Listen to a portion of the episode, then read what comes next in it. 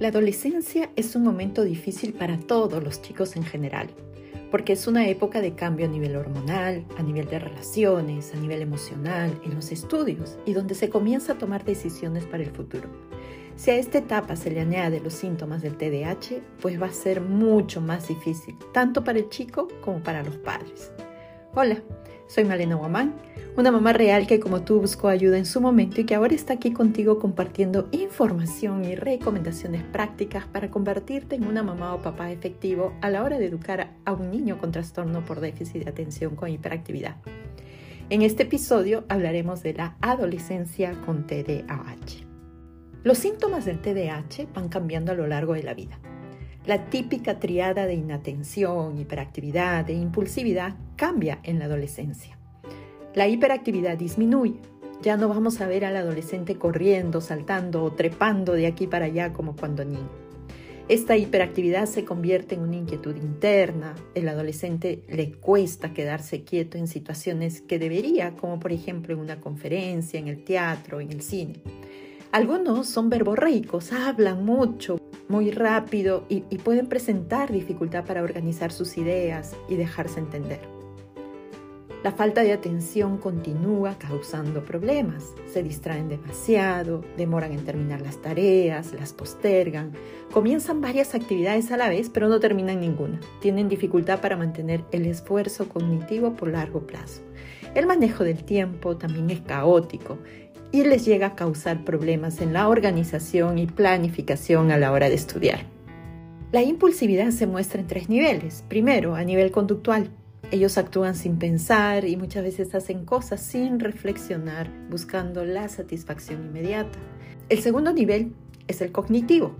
Por ejemplo, a la hora de exámenes no analizan bien una pregunta y responden rápido. Tienen errores por precipitación o dan respuestas muy breves y concretas. El tercer nivel es el emocional. Son volubles, tienen cambios de humor con frecuencia, a veces son reactivos y explosivos. El TDAH sin diagnóstico y tratamiento en la adolescencia es un factor de riesgo muy grande. Es muy posible que venga acompañado ya de comorbilidades o complicaciones como los trastornos de conducta, el trastorno posicionista desafiante, la depresión, ansiedad, fracaso académico, entre otros. De allí la importancia de un diagnóstico y tratamiento oportuno durante la infancia. Los adolescentes con TDAH tienen mayor probabilidad de embarazos precoces, de consumo de sustancias como el tabaco, el alcohol, la marihuana, que puede desencadenar en un abuso o dependencia más tarde si no se está alerta. También hay mayor riesgo de accidentes automovilísticos.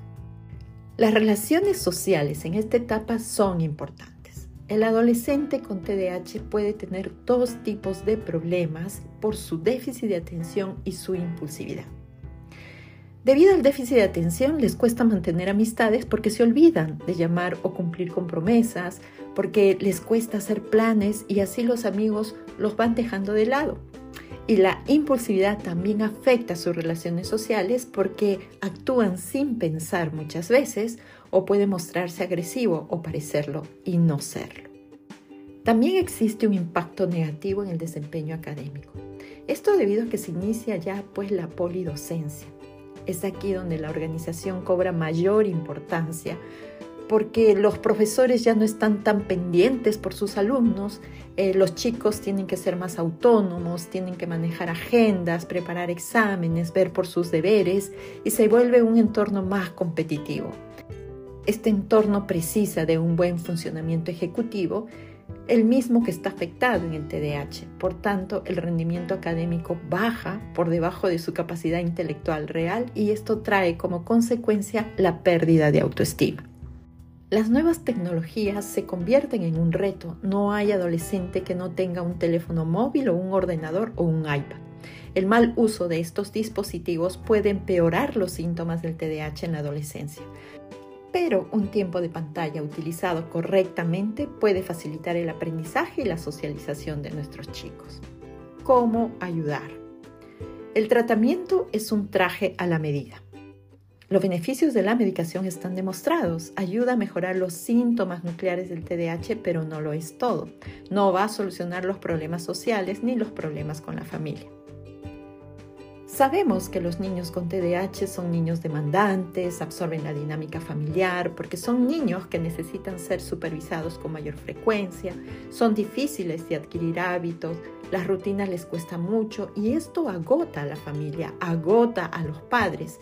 Y es posible que las relaciones entre padres e hijos esté deteriorada por el tipo de interacciones negativas que han tenido a lo largo de la infancia, tratando de hacer que los chicos cumplan con sus expectativas.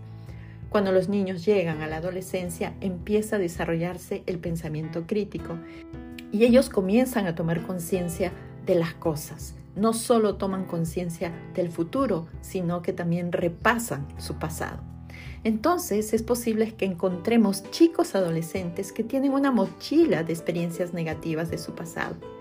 Y para poder ayudarlos es necesario investigar cómo se han dado las interacciones de la familia con el niño a lo largo de su biografía. Las intervenciones terapéuticas en la adolescencia con TDAH, aparte de tratar los síntomas del trastorno con la medicación, también están orientadas a trabajar con las familias y con los adolescentes. Si la relación con los padres no está deteriorada, es posible que un entrenamiento parental sea suficiente para apoyar al adolescente y lograr que desarrolle todo su potencial. Pero si la relación con los padres está deteriorada, es necesario la intervención de un profesional que trabajará con el adolescente. Debe ser un profesional que pueda influenciar de manera positiva en él, que pueda conectar e inspirar respeto por parte del adolescente. Este profesional debe asumir un compromiso vital con el adolescente.